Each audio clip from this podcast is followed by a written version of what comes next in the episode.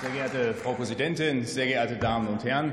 Seit 2014 berichtet das BMVG zur Einsatzbereitschaft der Bundeswehr. So richtig zufriedenstellend war die in der Zeit nie, aber wirklich massive Kritik gab es dann an dem Bericht von 2017. Wochenlang konnten wir in der Presse von Panzern lesen, die nicht fahren, von Flugzeugen, die nicht fliegen und von U-Booten, die nicht tauchen. Der damaligen Verteidigungsministerin Ursula von der Leyen war klar, jetzt muss entschlossen gehandelt werden. Und sie hat sich denn auch gleich etwas einfallen lassen. Sie hat den Bericht nämlich zukünftig als geheim eingestuft.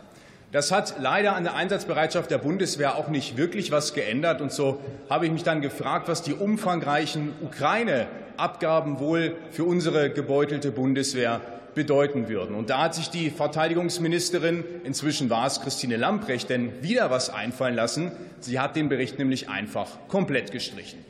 Wir haben dann als Ersatz ein dünnes Pamphlet bekommen. Wenn man die Vorbemerkung rausrechnet, dann ist das 16 Seiten stark. Da werden einzelne Bereiche der Bundeswehr betrachtet und anhand eines Ampelsystems versichert uns die Bundesregierung, ja, es gibt ein paar Probleme, aber im Großen und Ganzen haben wir alles im Griff. Na, wer hätte das gedacht? Zahlen, Daten, Fakten, anhand derer man das selbst beurteilen könnte, bleibt die Bundesregierung natürlich schuldig.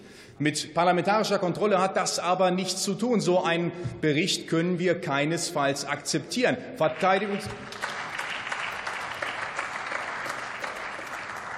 Verteidigungspolitik muss schon etwas mehr sein, als zu schauen, wo sich mal eine Gelegenheit ergibt, politisch ein paar Tore zu schießen, weil irgendein Rüstungsprojekt nicht läuft wie geplant oder weil eine Reform ausbleibt. Verteidigungspolitiker müssen in die Lage versetzt werden, wirklich sich einen Eindruck davon zu verschaffen, wie leistungsfähig die Bundeswehr im Verteidigungsfall ist. Was sind die Stärken, was sind die Schwächen, wo müssen wir uns noch verbessern, wo haben wir Engpässe, um das zu beurteilen, brauchen wir schon ein paar entsprechende Daten. Was sind die limitierenden Faktoren im Moment? Können wir irgendwo Ressourcen wegnehmen, die wir woanders besser einsetzen können? All das ist auf Basis eines solchen dünnen Berichtes natürlich überhaupt nicht möglich. Was bringt es uns denn, wenn wir uns über neue Waffensysteme freuen, aber keine Munition da ist zum Kämpfen? Was würde es uns bringen, wenn wir Erfolge bei der Personalgewinnung hätten, aber die Soldaten dann gar nicht richtig ausbilden können? Was bringt eine neue Heeresstruktur, wenn die Bundeswehr im Verteidigungsfall überhaupt nicht aufwuchsfähig ist.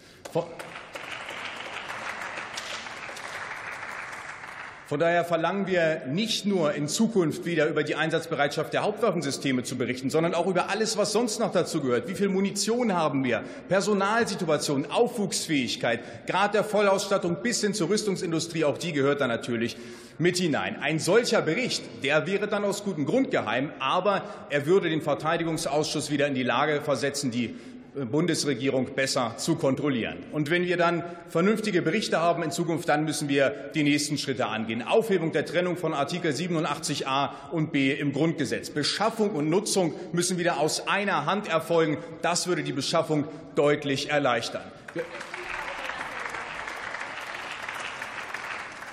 Wir brauchen auch eine Auswahlwehrpflicht. Das verwurzelt die Bundeswehr stärker in der Gesellschaft und würde zudem die Personalnot lindern. Und dann haben wir ja noch ein anderes Problem, nämlich dass offenbar in diesem Land nur fünf Prozent der Deutschen freiwillig dazu bereit wären, ihr Land mit der Waffe zu verteidigen. Das ist natürlich was, da kann die aktuelle Bundesregierung gar nichts machen. Denn wer einen Mann zum Wirtschaftsminister macht, der erklärt, dass er Vaterlandsliebe zum Kotzen fände und mit Deutschland nichts anfangen könne, na, der kann natürlich Deutsche nicht davon überzeugen, ihre Heimat zu schützen und zu bewahren.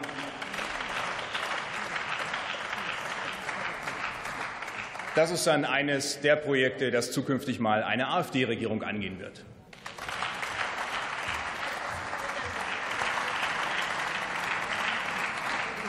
Der nächste Redner ist Jörg Nürnberger für die SPD-Fraktion.